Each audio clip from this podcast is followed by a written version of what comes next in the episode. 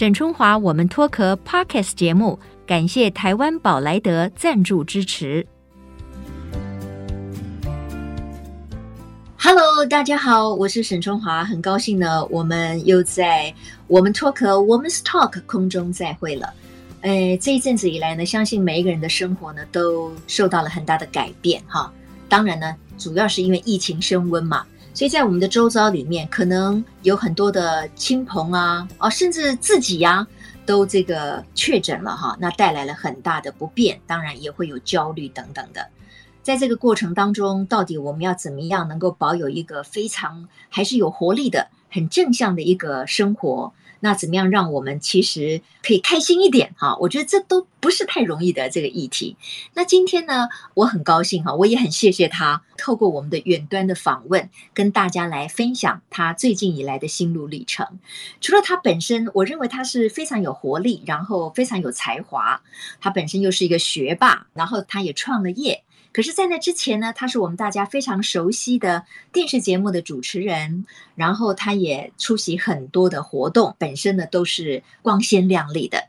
但是我感觉她有一个非常强的特质，这可能跟我们在很多的我们脱壳我访问过的现代女性一样。是非常坚强有韧性的。那我我们很乐意在节目当中分享这样子的一个特质。不知道大家有没有猜到他是谁了？我来欢迎，我应该也是认识好多年的一个老朋友许爱玲。爱玲你好，Hello，沈姐好，还有所有的听众朋友好。我相信不只是女性在听，因为也有很多的男性很关注这个女性到底在想什么，就一定听你的 Podcast。对对对，没有错，没有错，而且我觉得他们更应该听的哈，因为过去他们太自以为是了，对不对？现在应该要了解女性。我也不会说是把这个自以为是框在男性上，而是如果你想要就是能够跟这个女性，尤其是不管是太太啦、女朋友啦、你的女儿啊、你的妈妈，我觉得你想要跟他们有一个非常好的 relationship 一个关系的话，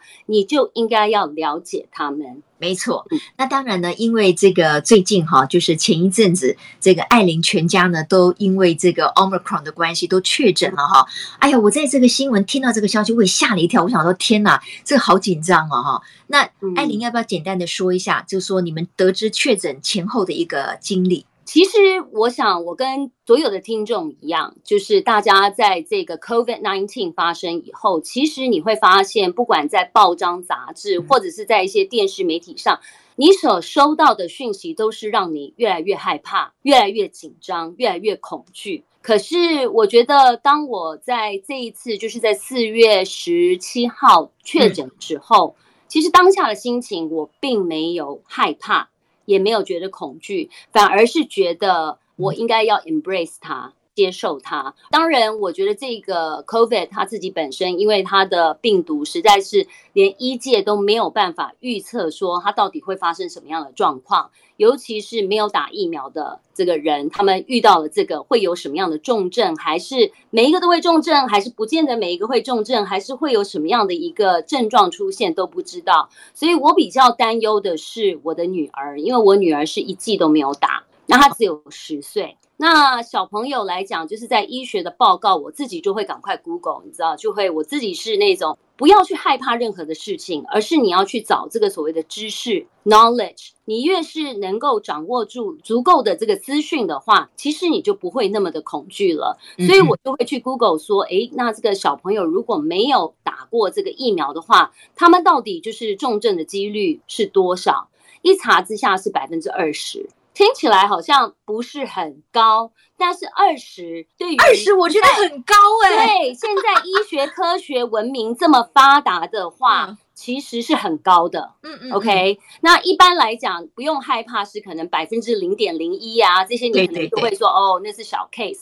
可是二十，我听到的时候是有点害怕，所以我其实没有慌张。但是我一直在观察我女儿她的症状，还有她的身体的状况。但是我觉得非常的感谢，就是她完全没有重症，而且她真的就跟我们大家一样，就是发病的时候可能就是一天的发烧的时间，大概就是六七个钟头，而且是微烧，大概是三十八点一左右上下，也不会再高了。然后再来的话，她可能就是会疲倦。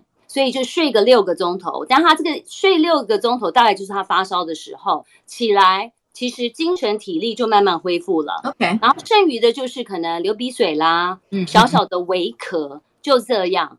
但是我觉得，对于小孩来讲，当你不知道会怎么样的时候，你都会害怕。比如他喊一个肚子痛，我就会比较紧张一点。对。但是我觉得还好，是我觉得政府这一次就是我们在确诊是在早一批，就是四月十七号，还没有到现在，就是整个体系上大家都是居家隔离。那个时候台北市要一定要带到简易旅馆，所以你住到了简易旅馆。我住到简易旅馆十天，那很多人都会觉得，为什么一定要去简易旅馆？很不舒服。其实我去的时候我完全没有抗拒，因为第一，它是在西门町凯撒饭店，它虽然是个老旧的饭店，但是我进去的第一刻，我觉得很安全。嗯，底下安排了五十个护理人员，哦，在 take care 大家。嗯，那所以你在这里隔离的时候，你一有状况，身体不舒服，你马上就可以拿起电话。底下的护士就会来帮忙安排处理。那你们四个人是住在一间房子里吗？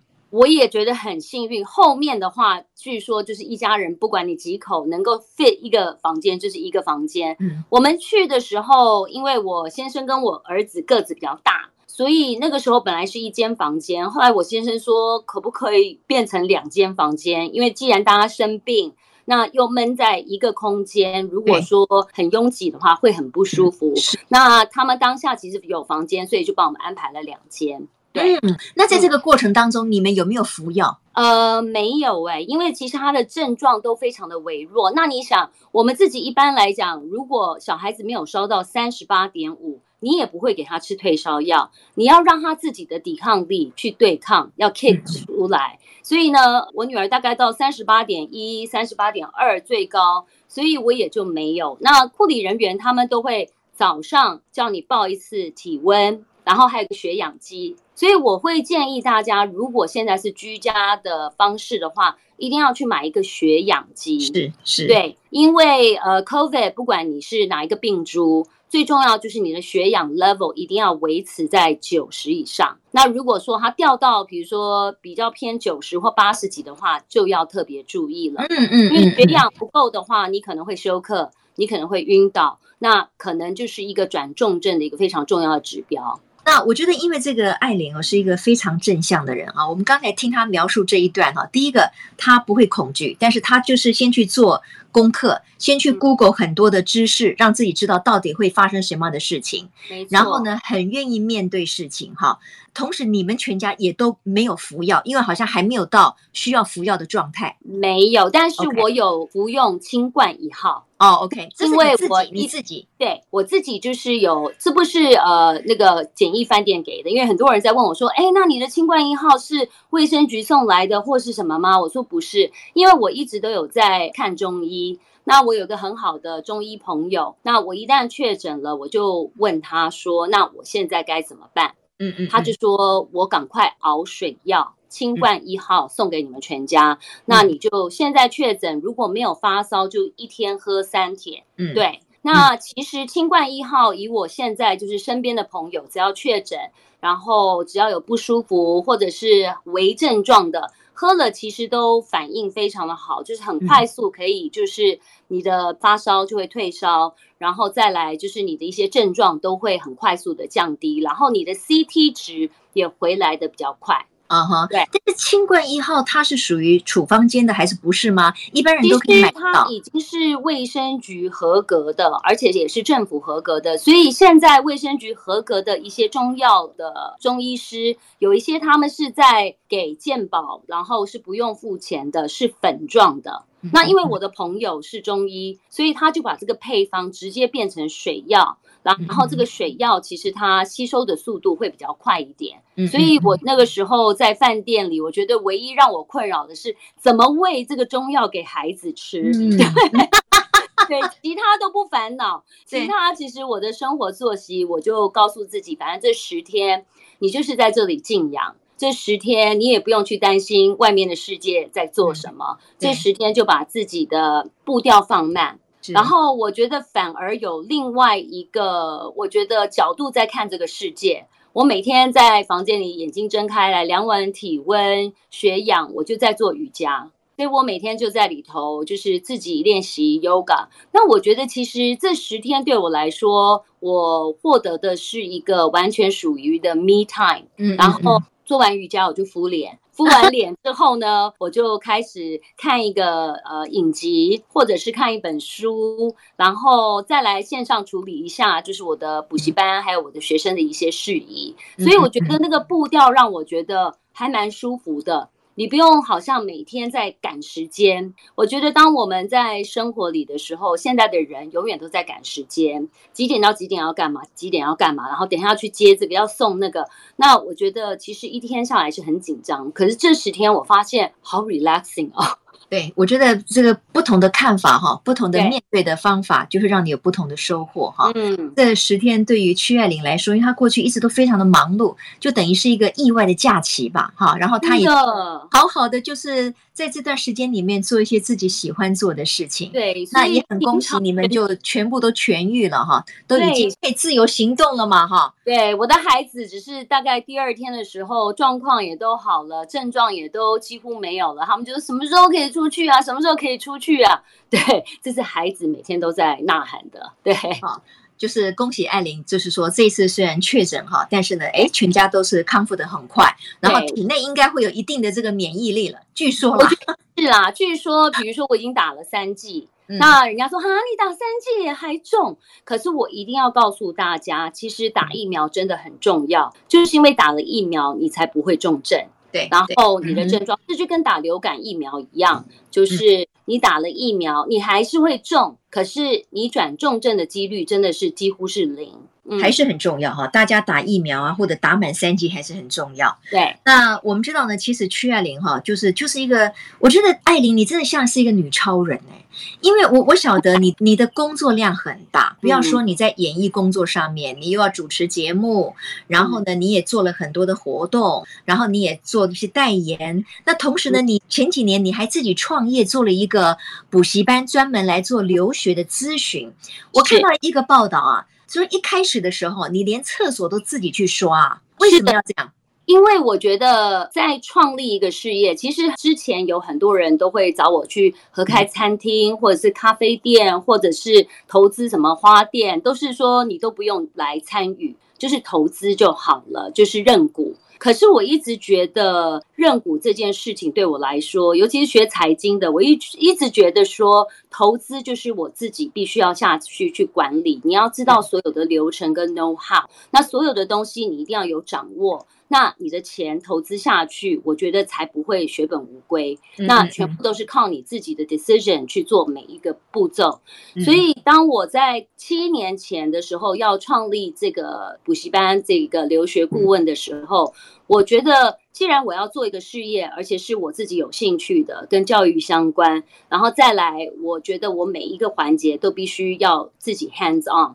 所以，比如说里头的老师的管理，里头的行政，然后跟家长的一些沟通，通通都是由我。那你知道草创初期，你还没有赚钱嘛？所以你怎么可能先去雇一批清洁人员？你前面的柜台是不是要请固定的这月薪的人？你连客人都还没有，你怎么可能去花这个成本？这对于我来说说不过去。嗯，所以所有的电话都是转到我的手机。嗯嗯，哎，然后再来就是晚上的时候，就是由我来去刷厕所。那这不是我每天的行程，所以还好，就是我的补习班离我的住家很近，所以不管我再晚工作完，我记得我还有几次是顶了那个礼服头大浓妆，然后对面的管理员就看着我，就是开门进去扫地吸地，然后打扫完，然后垃圾包出来，他就走到我前面说：“哦，你是来真的哦？”他说：“你真的很认真。”我说你什么意思嘞？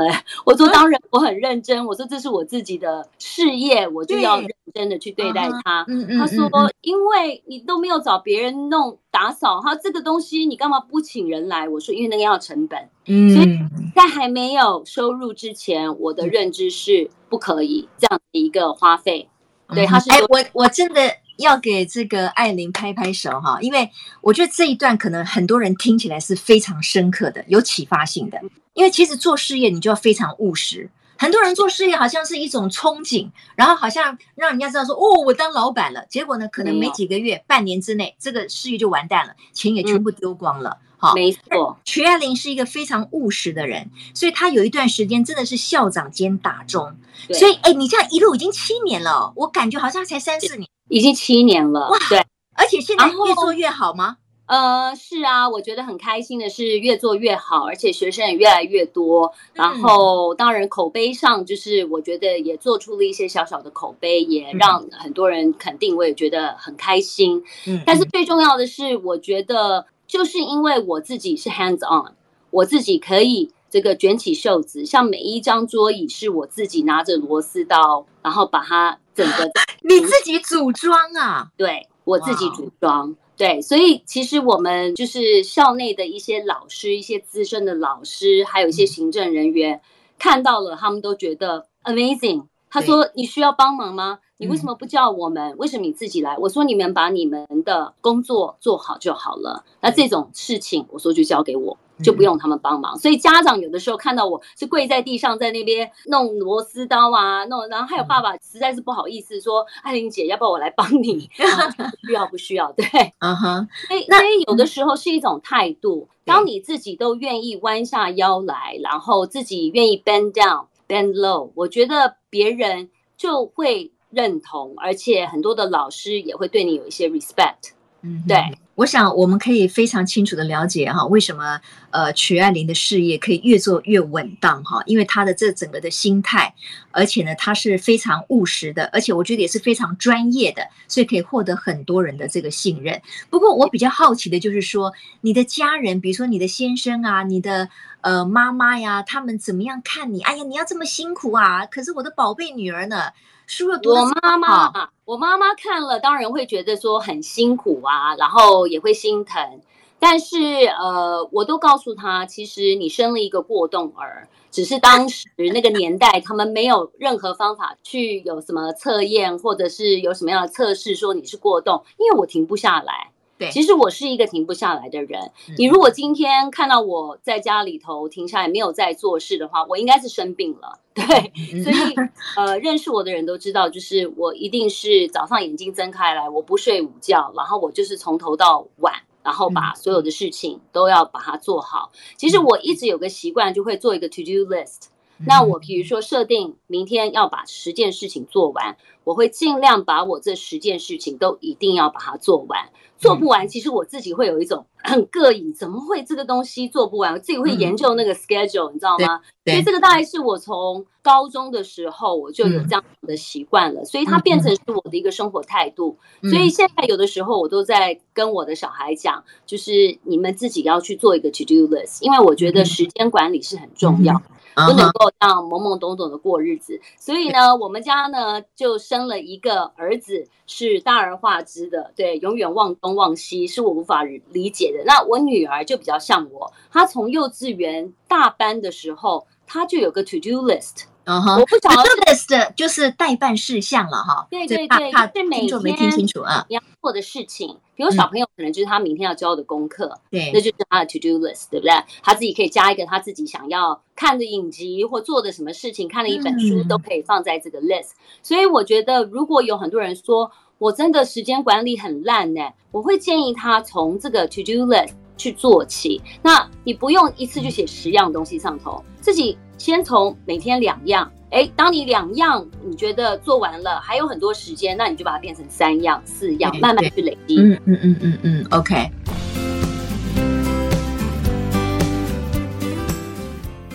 这么活力充沛的曲爱玲哈，把每一件事情都做到位，都做得非常的好。不过呢，这个人生总是有很多的这个挑战的。刚才他说：“哦，我做这么多事情，我才不会生病。”但是呢，他却遇到了他最亲近的人有生病的这个呃历程哈。这当然，我觉得对每个人来说都是一个冲击了。爱玲，你介意谈一下吗？就是说几年前因为先生也生病了嘛，哈。嗯。那那个时候你怎么样看待这件事情？其实三年前对于我来说，那个时候我除了工作，自己的主持，还有自己的录影节目，还有广播节目，这些东西都在 ongoing。然后再来，我还担任学校的家长会。那那个时候正在做一个就是营养午餐，你知道那是最吃力不讨好的。然后那个时候大概有一半以上的家长是在跟我对立，就是不看好我的营养午餐，每天来给我指教。哦、对，哦、所以那个时候是在我的一个很大的冲击的一段时间。嗯、我每天都在学校服务，是因为营养午餐刚刚成立，所以我每天为了要表示我有责任感。我是每天中午，不管我在记者会中间，我都要把中午的十二点钟，我记得十一点二十，因为他们 lunch time 是十一点二十开始，一直到他们吃完饭是十二点半，这段时间我要空出来杀到学校去。嗯、我站在那边，每天在看他们的厨余、他们的动线，嗯、然后每天去试菜，然后每天去解答所有家长的问题。然后哇 你知道吗？那个时候太不可思议了，艾琳，太不可思议了。对，所以有的时候是大浓妆站到那边，然后那些小孩子看到我都是那种嗨，然后说。你今天为什么梳这样的头？Uh huh. 对，或者是你为什么化这个妆？对，uh huh. 因为我是从工作当中就是放饭时间赶过来，对，对，所以那个时候其实我真的是泪水跟汗水往自己的身体里头一口一口的吞。但是我觉得既然做了，我的个性就是我就是要做到，就是起码当然不能让大家都满意，但是起码要让大部分的人是可以接受的。是是是，就在这么一个。最最辛苦的啊，mission 哈，这个工作在承担的过程当中，结果就是发生了先生在这个时候生病吗？对，这个时候是我先生之前一直会有这个口腔里头长白斑，可是这个白斑的东西其实它就是所谓的口腔癌的前期，因为它是一个黏膜的病变。但是如果你早期看到，比如说你有去固定洗牙、检查你的牙齿的话，其实。早期发现，只要把它给就是镭射掉就可以了，就没有问题。那我其实我先生一直都有在做这样子的一个回诊检查，可是就在我在忙这些事情的时候，他有回诊，可是这个医生回诊的时候就说：“哎，你这一次的这个白斑看起来有一些比较不一样。”他说：“你两个礼拜后要回来再给我回诊。”哎，我先生就忘了这件事情，一忘呢就是半年后。哦，然后他自己觉得口腔里头那个白斑区块感觉上不大一样了，所以他自己又挂了号回去去做回诊。回诊之后，医生当下就跟他说这个是不好的东西。嗯哼，然后我就记得那一天他就打电话给我，然后我在学校还是在忙这些事情，然后他就说：“我告诉你哦，他说我回诊了，医生跟我讲这是一个不好的东西，但是要等报告出来。”他说：“我说报告什么时候出来？”他说明天，但是医生已经告诉我，百分之七十到八十是不好的东西，嗯嗯，嗯，所以我们要有心理准备。然后我我就跟我先生说：“好，没有关系，我们还是等明天的报告。”所以他那一天呢回来之后，当然他心情也不是很好，我就一直安慰他，我就说：“不管怎么样，我们还是要面对这个报告。这个报告结果怎么样，我们就是 follow 我们医生的建议去做什么。”我说，因为你不能自我放弃嘛。那我说，你现在难过，现在生气，或者是 upset，为什么发生在你的身上？我说，都是没有办法去补救这件事情。我们只有往前看。所以第二天报告来，其实我们大概心里头也知道，就是恶性肿瘤，而且是第二期。所以医生其实马上立马就安排他那一个周末，比如说我们听到报告是礼拜四。礼拜六他就叫他入院，然后他说要尽快 ASAP 赶快把它给切掉，因为这个东西他说发展的很快，所以那个时候其实都还没有真的去沉淀。那我就记得我们礼拜四得知报告，礼拜五大概就是把一些家里的事情处理。我记得礼拜六早上，我儿子还说：“哦，爸爸可以陪我去骑脚踏车。”然后他就说好，然后他陪他去河边骑脚踏车，然后回来的时候，我儿子就跟我说：“妈妈。”爸爸在河边哭了。哦，OK，对，那个时候我听到，其实当然我知道他很难过，嗯嗯，那我也很难过，对对。然后听到儿子这么说，我知道他也感受到事情的严重，是是是。所以儿子就一直问我：“爸爸会死吗？”对，哦，因为他知道爸爸要去医院开刀，对，就跟他说不会，嗯。我说，所以我们每天要 pray，因为我儿子他是教徒，他也自己受洗，是，所以我儿子就说好，我要每天帮爸爸祷告，嗯、对，然后他也跟爸爸说，你不要害怕，嗯、你去医院，我会每天帮你祷告。对，那我就记得那天下午，就是我把小孩子放在我朋友的一个生日宴会那边，小孩子留在那边玩，那我就是陪我先生去入院，沿路我在开车。嗯我先生就沿路在掉眼泪，嗯，对，他就一直说他很害怕这次进去他看不到他儿女，嗯、对，我就跟他说你不要害怕，我说不管怎么样，我觉得我们要先面对。这第一关就是开刀，对、嗯，我说虽然是医生已经说他是一个二期而且不好的肿瘤，但是我觉得未必他就是一个绝路。嗯因为医生说他也没有办法说他有没有扩散，他有没有更加的恶坏，他说一定要打开他才知道。是，所以我就说我们就先不要想那么多，我们就先面对这第一关。然后他其实就跟我说，你晚上都不要留在医院，你要回去陪孩子。我说好。他说因为小孩子还小。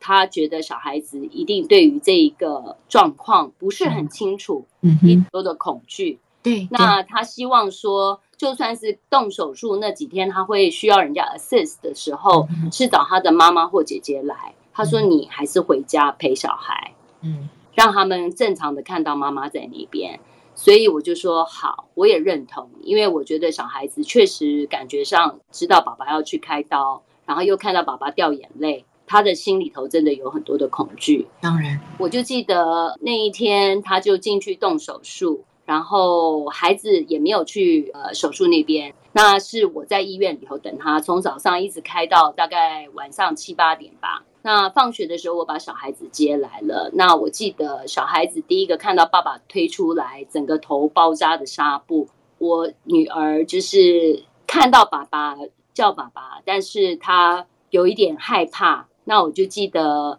爸爸推出来，然后他是要坐另外一部电梯回房间，然后我们先回房间去等。然后女儿一走进他的房间，爸爸还没进来的时候，我女儿就大哭，嗯嗯，然后我儿子也大哭。他说：“爸爸怎么了？为什么这样？”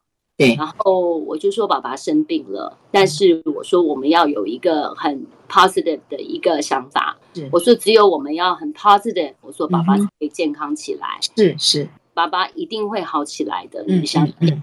后来其实我们每天晚上我带孩子回家的时候，我们睡前的时候，我就记得我们三个人会跪在床边，然后替爸爸祷告。是，然后很多晚上我都记得我的小孩就在这里抱着我哭。嗯，那我就跟他们说：“你们不用害怕。”我说：“God，神他会听到你们的声音。”对，我说他们也会给我们力量去把爸爸医好。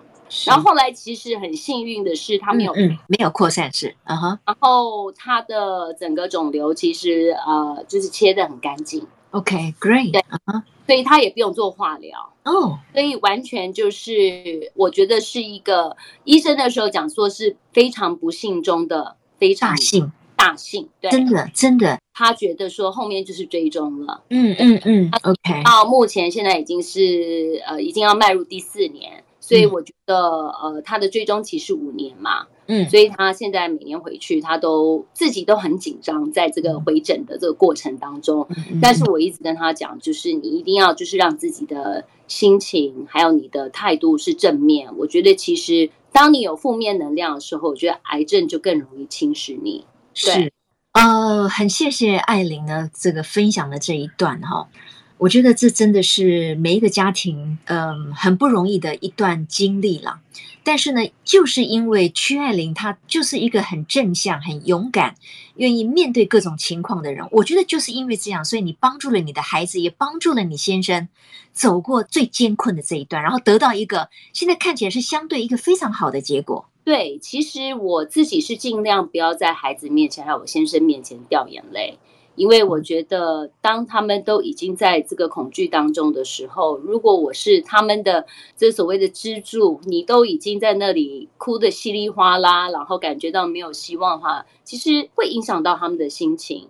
所以那个时候，我先生在入院的第一天，他就跟我说：“不要跟任何人说。”他说你去学校，别的家长问你，你也不要说。所以其实那个时候，我每天还是照样中午十一点二十到学校的餐厅，在那里服务大家，接受指教。然后我记得就是在我先生开完刀的隔天，那天刚好也不晓得为什么，就有特多的家长就是来挑战。Uh huh. 然后我就记得我那时候就觉得压力很大，我就走到了穿堂坐在那边，然后我就记得我大哭，对。是我可以理解，你应该的，艾琳，你要哭一下的，OK，你不能这么惊啊！哎呀，我的天啊！OK，好啦，你哭了，那这些家长看到了吧？老师看到了吧？呃，其实大哭也只有让我自己身边比较 close 的几个好朋友有看到，然后那个时候他们也觉得奇怪，他们没有看过我就是这么的崩溃过。他说：“你怎么了？”我就说：“我先生在医院。”嗯嗯，啊，你说什么？你先生在医院？嗯 OK，说我现在在动手术。我说，其实我觉得压力很大。他没有希望我让大家知道，但是我觉得我没有办法一直放在内心里。对，我需要释放出来。是是。所以后来这几个好朋友，其实我觉得他们扮演的这个角色，我觉得很重要。所以对。很多的女性，我觉得会把很多的事情放在内心里。那我的个性其实本来就是不喜欢把事情放在心里的。嗯嗯。所以当我哭了，我释放出来了，其实我舒服很多。嗯。然后我也觉得，当眼泪流下来的时候，它并不是代表脆弱。我觉得眼泪有的时候是把你内心的一些不快乐、不开心给洗掉。所以我哭完了，其实我眼泪擦干了就没事了。嗯，我隔一样是到中午去餐厅那里继续的。我记得我先生也抓着我说：“你干嘛每天要站在那里被人家骂？”嗯，他说：“你干嘛要去做这么委屈的事情？你就跟校长讲，你不要做了，你也不要去做家长会会长了。这些事情你就跟他们讲说，你没有心力做了。”我就跟我先生讲。我不能够在这个时候，当大家有这么多不满意的时候打退堂鼓。我说我要说不做，也是要在大家都 OK 的时候。嗯嗯嗯嗯。现在退下来是一个很不负责任的态度。嗯嗯。对，那这个摊子谁要来收？是是，这个艾琳，因为你刚才说你的先生并不希望你跟别人讲，那但是我知道你曾经在媒体，然后在电视上也稍微分享过，他现在会介意你这样讲吗？就我我们应该知道吗？我在替你担心啊啊！不会不会不会，因为其实是当下那个时候他在进行手术，因为他觉得太多的未知数，他不晓得他开完刀是 OK 还是不 OK。可不可以走出这个医院？了解。所以他在那个时候，他希望我尊重他，是不要让人家知道。OK OK。对，但是其实我有跟他讲说，你真的不可以这样。我说，因为后来我有跟他讲，我有说出来。我说我真的太多的包袱在我的内心里。我说我一个人承受不了。我说很多的朋友因为知道了就想要来看他嘛，所以我就跟他说，我说了。他有一点小生气，他说：“你为什么要说？我告诉你说不要跟人家讲。”我说：“或许你不想让人家知道。”我说：“你有没有想到我内心里头的压力？”我说：“我要面对小孩，我有很多事情不能够直接跟他们讲。”我说：“我在处理学校的事情的时候，有这么多的负面能量，我自己的内心里头还有这么大块的能量在里头。”我说：“我真的快要爆炸了。”对对对，我说。我只有跟几个好朋友讲，我说他们想要来就是帮我们，去关心你。我说我想要你接受他们的关心，是我说我也愿意接受他们的帮忙，因为我讲出来之后，像有的时候他们就会说，你不要赶来接小孩，我先把你小孩先接到补习班去，然后你慢慢来，不要这样赶来赶去。然后我觉得其实因为有这些人的 support，反而。让我我觉得没有在这样子的一个状况之下断线或崩溃，该接受帮忙的时候一定要接受，然后你也不要把你的朋友拒他们于千里之外。对，艾琳这段话讲得非常好，真的。如果说今天不是因为我们是远距，我们是靠着一只手机再来做这个连线的访问，我真的要给你一个大大的 hug，OK，please。对，我现在对。抱着我，抱着我，我抱着你，我抱着你，真的你太棒了，嗯，incredible！我觉得你真的太棒了。可是我觉得我们宁可选择坚强，因为我们就是有很多家人要照顾，对不对？嗯，我们面对孩子，我们还是要做他们最坚强的后盾。我们面对生病的先生，我们还是选择做他们最坚强的后盾。可是你，你刚才做了一件很对的事情。有的时候呢，我们也可以。告诉别人，因为我们也需要朋友给我们的支持，给我们的关心。对，是，所以因为大家都需要后盾，所以就算是你是大家眼中的女强人或女超人，我也是人，所以我也是需要后盾。所以很多的人都会，像我妈妈从小就跟我说，她觉得很担忧我，就是一个不会烦恼太久的人。你懂吗？什么事情就是她觉得我大概一天以内都会消化掉，然后晚上都可以呼呼大睡。她无法理解的，因为我妈妈是一点点小事，她可能就会担心到睡不着觉。大，可是她常常看到我，就是说你为什么睡得着？然后我说为什么睡不着？晚上你在睡觉的时刻，你解决不了任何的问题，你就是把这个问题先放在旁边。好好的睡一觉起来，有足够的精神体力，你再去面对它。早上睁开眼睛，你在想，OK，这个问题我昨天想到哪里，要怎么去解决？嗯嗯，嗯。可是你睡觉的时候，我说就不要再想了吧。是是，艾琳，你知道吗？我觉得你今天这一段愿意这么真诚的公开的分享，其实你可以帮助到很多人。嗯，因为因为生活本来它就是在不经意的时候，在我们可能没有完全准备好的时候，可能就会被丢一个状况、一个意外、一个冲击，对不对？对。可是你刚才的分享，你的面对、你的坦然，你愿意为你爱的人去承担，嗯，我觉得这个态度一定会影响给我们所有的听众朋友。我是希望我身边很多的女性的好姐妹啊，还有在听这个 podcast 的一些女性朋友，我自己觉得啦，在台湾生活的这个二十几年，常常看到身边的一些女性，真的就是像我一开始也是会把眼泪鼻涕往自己肚子里吞，可是到了一个点的时候，我就一定要把它释放出来。但是我看到很多台湾的女性是。不释放的，嗯，然后。最后自己就生病了，对，甚至于就是我也见到身边一些朋友因为这样子而有忧郁症，是是，我真的觉得所谓心理上的这所谓的不开心或忧郁，只有自己可以帮自己，是，你要让你自己有出口，你要有一个对象，不管今天这个对象是你的亲人或好朋友，或者是你的狗狗猫猫，你就是要对他来讲。把你的内心的一些不开心、压抑在里头的一些东西，因为每个人就像一杯水一样，当它到满杯的时候，你一定要把它倒出来。是是，对，你可以稍微把它累积一点，但是到了一个点，你要适时的把它给 release，因为不 release 的话，一定会出问题。太好了，我觉得今天非常谢谢曲爱玲哈。因为我真的在访问她的时候，我也没有想到她会分享这么多有关于，呃，她跟先生两个，尤其是在面对先生生病之后这一段心路历程。嗯。那我觉得艾琳讲到一个很大的重点，其实我们女性哈很有韧性，而且我们很勇于付出。可是别忘了，我们也要爱惜自己。对，我们有时候也要秀秀自己，你说对不对？哦，对，我们要开口，然后你要知道什么时候是要。打开你的嘴巴，去跟人家去说，我需要帮忙。对，那如果你硬跟在那边，因为面子问题，或者是说自己就是不愿意打开这个嘴或低头去跟人家说帮忙的话，我觉得最后吃亏的是自己。是。嗯而且你也不能保持能量，再继续去这个爱，或者是帮助你的小孩或者你的家庭。对呀，像我隔离的这十天，你知道，就是因为我就有开口，因为里头每天三餐吃便当，你知道吗？都是同一个便当。那我小朋友就每天说：“妈妈，我吃不下去，都是一样的便当了。”所以呢，当有好朋友打电话给我的时候，他们就说：“那需不需要什么帮忙？”